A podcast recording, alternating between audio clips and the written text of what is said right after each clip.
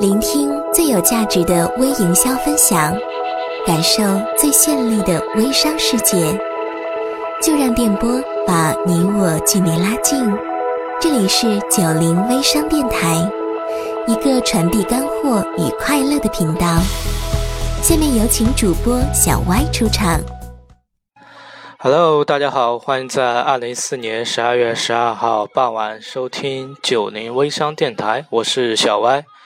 那么上次给大家谈到了做朋友圈一定要学会占据客户的碎片化时间。那么既然是碎片化时间，那么客户就没有功夫听你的长篇大论，更没有兴趣听你讲大道理。客户需要的是很简单、很简单的娱乐。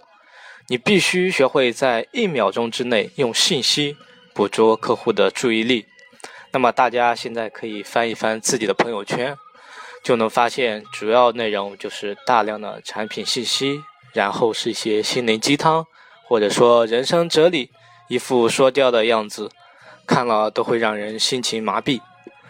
那么如果你不是一手厂家的话，只走代理模式的话，需要给代理提供大量的新款素材的话，就不要刷这些东西了，因为你做的是单纯的朋友圈销售，朋友圈内都是正常的客户群体。我们之前就谈过很多次，朋友圈是一个非常极简单又丰富的社交软件，遇到的客户都是正常的客户，他们的朋友也都是啊五十到五百之内，所以说。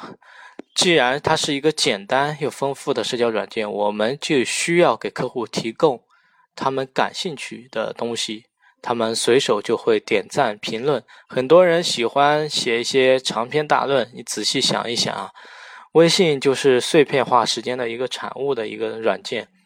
那么我们发这些长篇大论是完全跟这种碎片化时间对着干的一种方法。所以说你这样长久下来一去。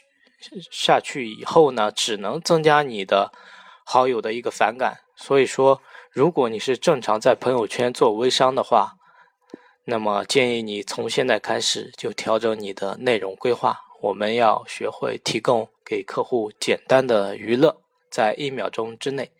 那么，如何提供给客户简单的娱乐呢？我会在下期分享给大家。OK，再见。好了。感谢微友们的收听。如果你需要学习更多微商干货，请关注小歪微信二幺五八九九七五。